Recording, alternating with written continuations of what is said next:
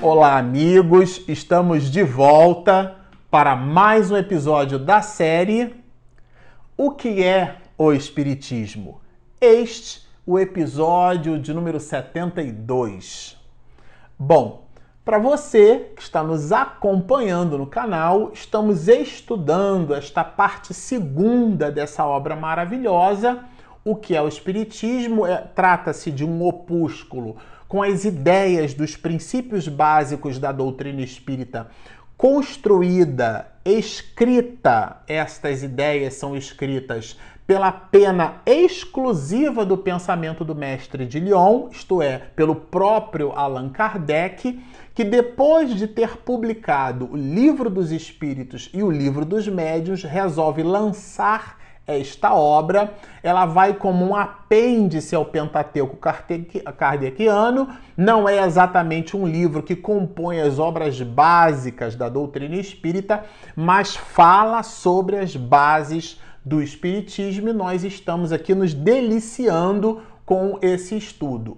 No episódio passado, nós estudamos, vimos aqui algumas observações colocadas por Kardec a respeito das qualidades dos médiuns, estudávamos aqui esta flexibilidade que o medianeiro deve ter de produzir sintonia com os espíritos bons e com os espíritos inferiores, pela sua compostura moral, a sua compleição moral, o seu regramento de vida voltado a boas atitudes, a um bom comportamento ético-moral, alinhado com o pensamento cristão, dá a ele, a esse medianeiro, uma ecleticidade de faixa vibratória. E com isso ele vai se distanciar do pensamento da influência dos espíritos ruins, maus, perversos, embusteiros, cheios de falácia e de mentira, e vai se aproximar das entidades venerandas, dos espíritos bons. Esses espíritos bons podem sim colocar à disposição do serviço desse medianeiro espíritos inferiores, mas estão sob a égide, isto é, estão sob o cuidado, sob a direção, sob a influência e orquestração desses espíritos superiores. Ou seja, quando o médium possui uma vida regrada, um comportamento digno, ele não se torna influência de espíritos maus. É disso que tratamos no episódio anterior. Agora, em desdobramento desta linha de raciocínio, Allan Kardec vai chamar aqui de charlatanismo o novo item para o nosso estudo. É, essa expressão charlatanismo é uma expressão que vem do italiano, né? É, cialatano, é, que significa basicamente assim uma pessoa faladora. Mas o, é o falador no sentido da, da do ludibriador, daquele que engana. Então, o, o, charlatanismo seria alguma coisa, em última análise, ligada à enganação. Charlatanismo é a enganação. E Allan Kardec trabalha com a gente, ele estuda conosco, ele traz essas informações porque elas são importantes porque alguns episódios de manifestações medianímicas visitam processos de charlatanismo. E aqui ele separa uma coisa da outra.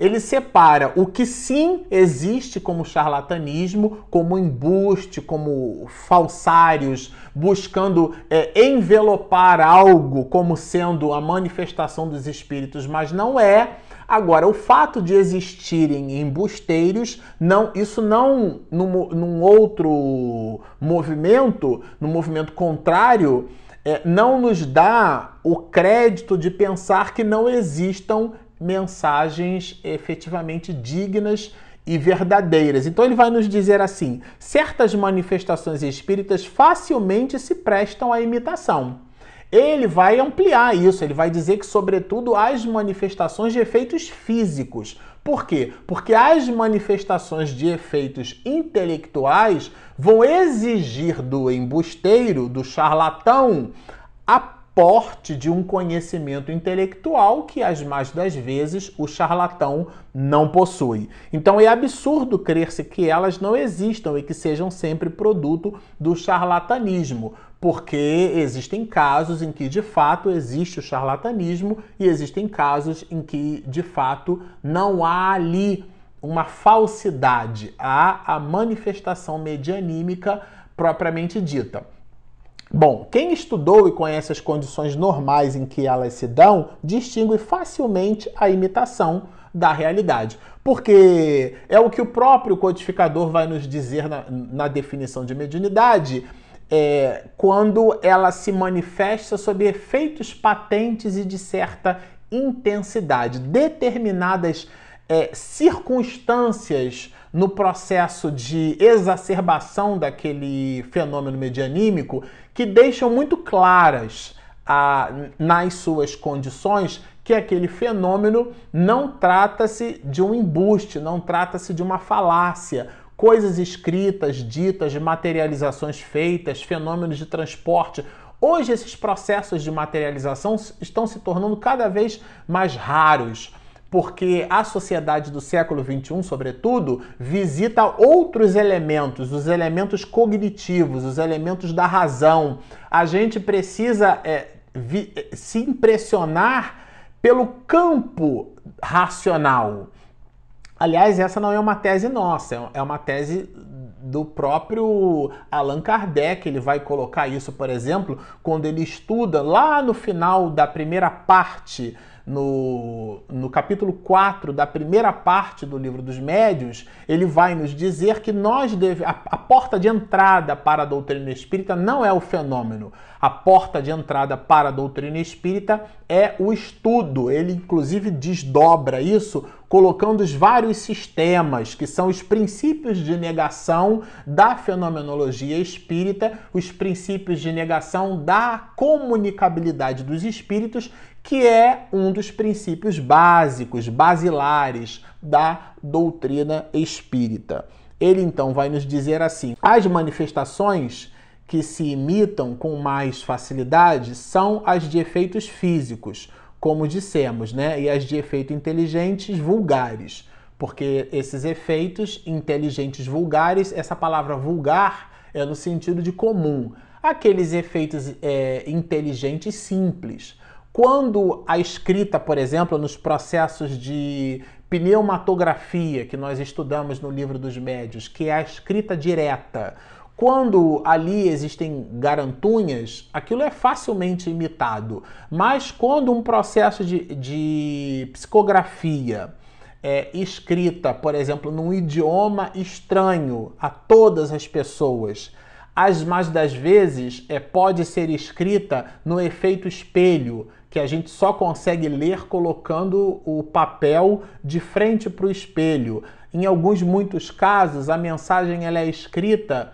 é, é, de trás para frente ou de cima para baixo, ou seja, criando mecanismos para que nos impressione. Essa impressão que a manifestação medianímica nos causa é para deixar patente o efeito mediúnico. Nesse caso, não são efeitos vulgares. A começar pelo próprio idioma. Às vezes as pessoas, nós brasileiros, aí alguém manifesta uma comunicação em latim vulgar, em catalão, em alemão, e não há ninguém ali com conhecimento daquele idioma. Abstração feita ao conhecimento em existência existências anteriores, mas não é disso que estamos tratando. No sentido da identificação do embuste e no sentido da identificação da própria exacerbação medianímica. Não trata-se aqui de uma mensagem vulgar, né? E ele vai dizer que há uma instrução pouco comum, uma superioridade intelectiva excepcional, porque existem casos em que a forma como a comunicação chega as instruções colocadas pelos espíritos são de caráter excepcional. O cunho moral, a sutileza, o mais alto teor filosófico, que exige leitura e releitura para que penetremos na essência daquela mesma mensagem, E aquele conteúdo não poderia ser permeado por nenhuma daquelas pessoas presentes. Ele, de novo, cita isso, inclusive, lá no capítulo 4, quando ele trabalha o tema sistemas, falando sobre os mais variados sistemas, e um deles é o da alma coletiva, né? como se a produção intelectual daquele fenômeno fosse o resultado do pensamento, da confluência vibratória e com igualmente inteligente das pessoas presentes. O que não é o caso, porque o fenômeno dá-se em circunstâncias que não se apoia, essas evidências não se apoiam nessa relação intuitiva. Bom, a melhor garantia que podem ter está no desinteresse absoluto e na probidade do médium. Há pessoas que, por sua posição e caráter, estão acima de qualquer suspeita. Porque se a pessoa não tem nenhuma intenção, por exemplo, em ganhar dinheiro, é, não tem há uma tese é, explorada em alguns muitos antropólogos que muitos dos discípulos de Jesus, em relação à mensagem, em relação a, a todo o, o, vernáculo produzido nos quatro evangelhos de Jesus, é, é, não poderiam ser sido inventados porque eles não conquistariam nada com aquilo.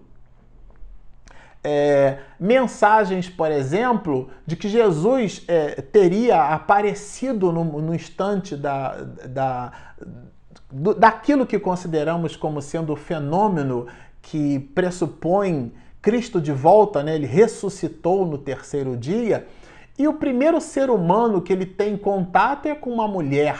Isso entre os judeus primitivos, inclusive a literatura espírita até trabalha como objeto reflexivo essas questões. Então, isso não era nem propaganda do, do ponto de vista do resultado.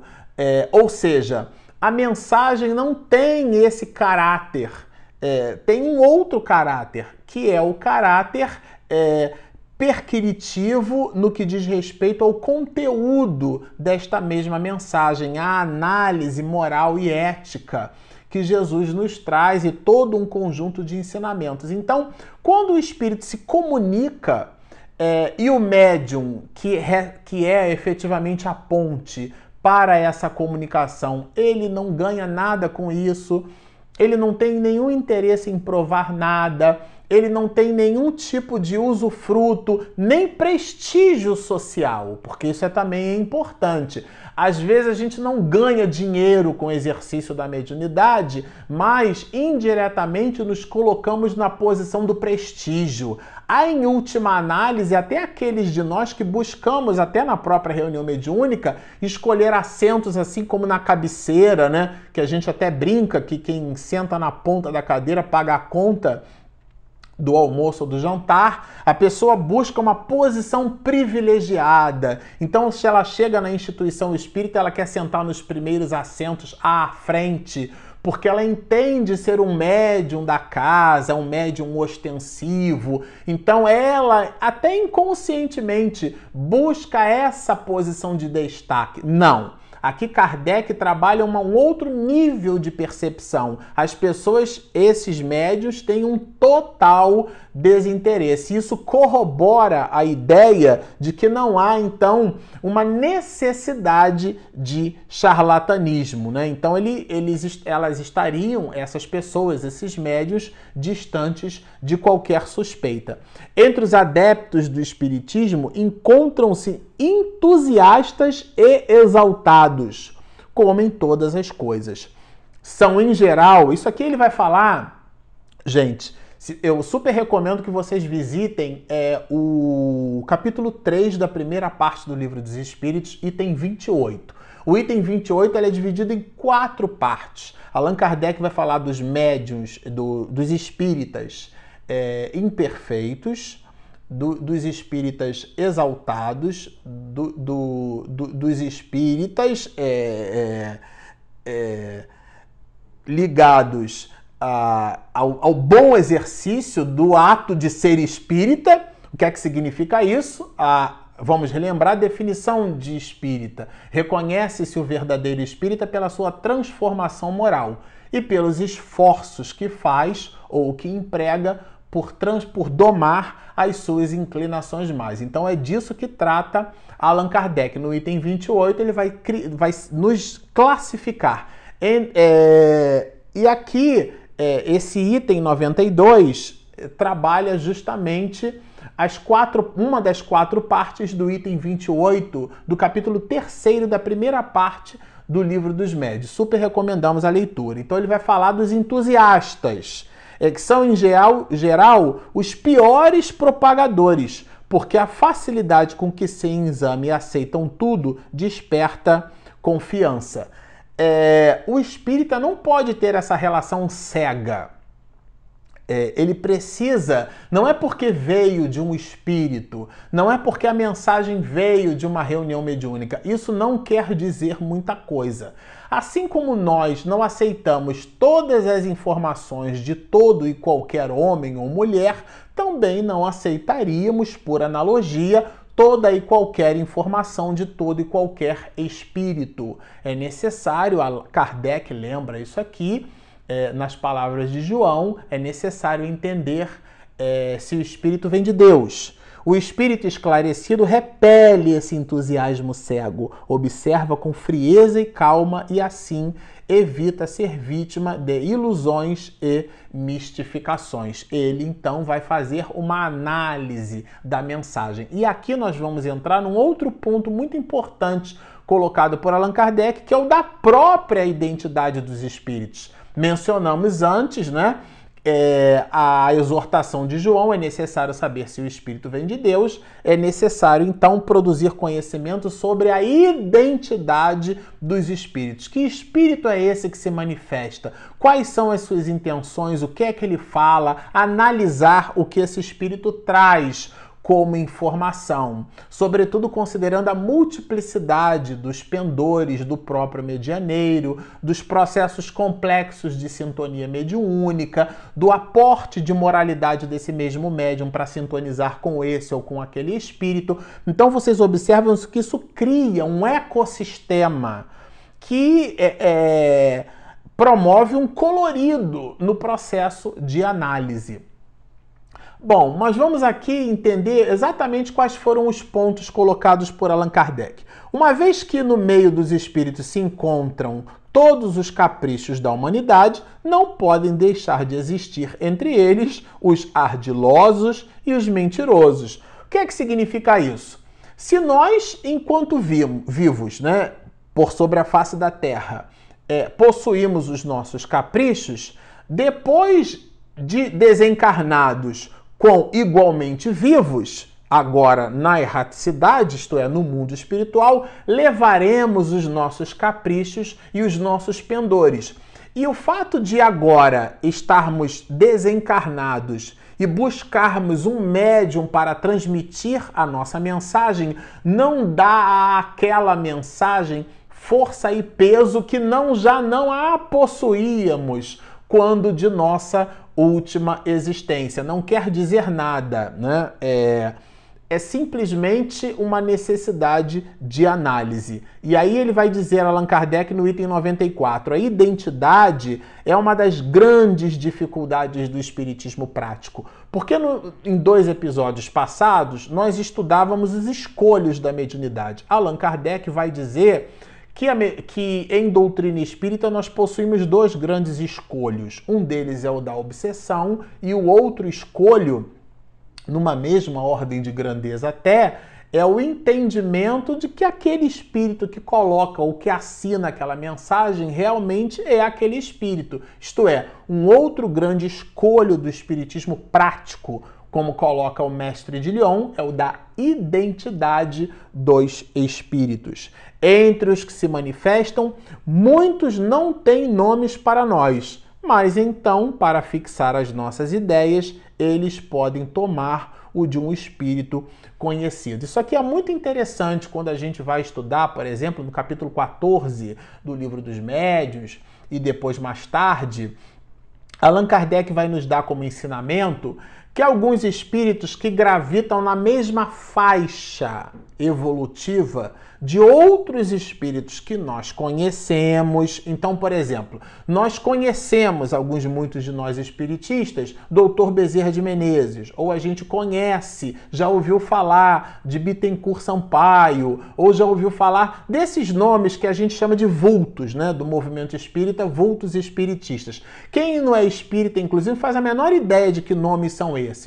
Mas há aqueles de nós que temos relação com esses nomes, é muito natural que um espírito que nós não conhecemos, mas que visita a mesma faixa de frequência, por exemplo, que o doutor Bezerra de Menezes, ao final de uma comunicação, em sendo, por exemplo, psicográfica, ele assine como doutor Bezerra de Menezes, porque ele pensa como o doutor Bezerra de Menezes. Ele está na mesma faixa vibratória que o doutor Bezerra de Menezes. E as mais das vezes é indicado pelo próprio doutor Bezerra de Menezes para estar na reunião.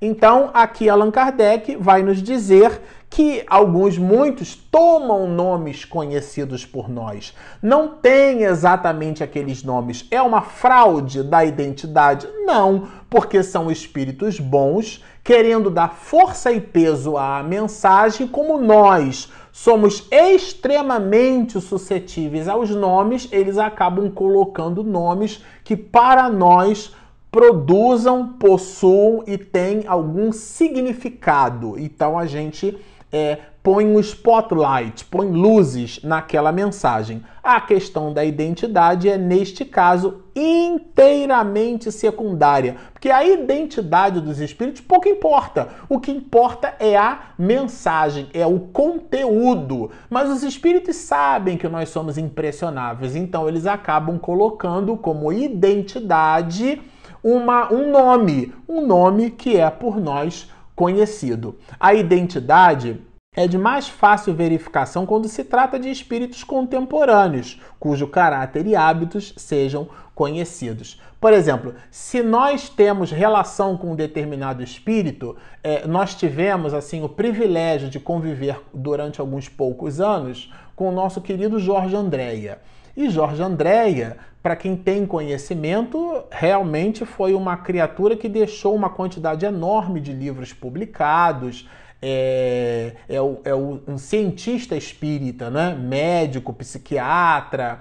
Então, é uma pessoa de um valor, deixou enormes contribuições, mais de 30 obras publicadas é, de sua lavra. E ele, certamente, a gente podendo tendo a possibilidade de conviver com ele, se ele se manifestasse psicofonicamente, isto é, se servindo da laringe, do instrumento fonador de um médium, nós conhecemos um pouco da alegria do, do Jorge Andréa, nonagenário, se despediu com mais de 100 anos de idade. É, se, se o espírito se manifesta e a gente conhece os trejeitos, aqui ele está falando de hábitos, né, que sejam por nós conhecidos, espíritos contemporâneos, fica fácil da gente identificar, tratar-se efetivamente daquele espírito. Agora, se o espírito coloca determinados trejeitos que nós não ancoramos, aí ali há um processo de desconfiança. Então, quando se evoca um parente ou um amigo, é a personalidade que interessa. Então é muito natural buscar se conhecer a identidade. Aqui ele já trabalha um outro conceito. A identidade ela não é realmente importante do ponto de vista da, da, do conteúdo da mensagem. O que importa é se a mensagem ela é boa ou se ela não é. Mas se a reunião mediúnica busca evocar um espírito em específico. Aí, nesse caso, como é um espírito específico, é importante identificar se de fato aquela especificidade da evocação está ali sendo satisfeita, sobretudo quando essa evocação ela é de um espírito familiar. Eu desejo ter com a minha avó, por exemplo, e o espírito que se manifesta, eu busco identificar na voz, na informação, às vezes determinadas palavras, apelidos que eram muito próprios da relação familiar, eu vou intuitivamente, inconsciente até, buscar obter identificar, tratar-se realmente de minha avó, minha avó Maria, no caso. Tratar-se. Se o médium permeia uma comunicação e eu não, eu não identifico nenhum trejeito, ou há realmente uma ausência de similitude vibratória em relação à minha avó, o médium não permeia conforme o influxo original, ou realmente é, não se trata de minha avó Maria, no exemplo que eu estou dando. Trata-se de um outro espírito qualquer fazendo-se passar por ela. E aí realmente é preciso que fiquemos muito atentos. O espírito demonstra a sua identidade como quer e pode, segundo o gênero de faculdade do seu interesse, e às vezes essas provas são superabundantes. Como dissemos, o erro está em querer que ele as dê como deseja o evocador, porque a gente fica querendo, forçando a comunicação para que ela seja exercida, permeada com trejeitos, para que a gente a considere é, um, um efeito patente. Não. Aqui Allan Kardec vai dizer que ela flui naturalmente. Bom, ficamos por aqui, como vocês observam, é um material maravilhoso. E de novo reforçamos o nosso convite que nós temos este nosso canal no YouTube. Se você está nos ouvindo pelos nossos instrumentos de podcast, pelo nosso aplicativo, sim, nós temos um aplicativo disponível na Google Play e na Apple Store Espiritismo e Mediunidade. Então, se você está nos ouvindo por ele através do nosso podcast, por favor, visite o nosso canal no YouTube e inscreva-se. Clicando no sininho ao lado, minha esposa Regina Mercadante, quando faz uma edição caprichadíssima, ela posta o material e você recebe em primeira mão. Fica então o convite para, se você não baixou, baixar o nosso app gratuitamente inscrever-se no nosso canal. Então fica este convite e sigam-nos. Muita paz!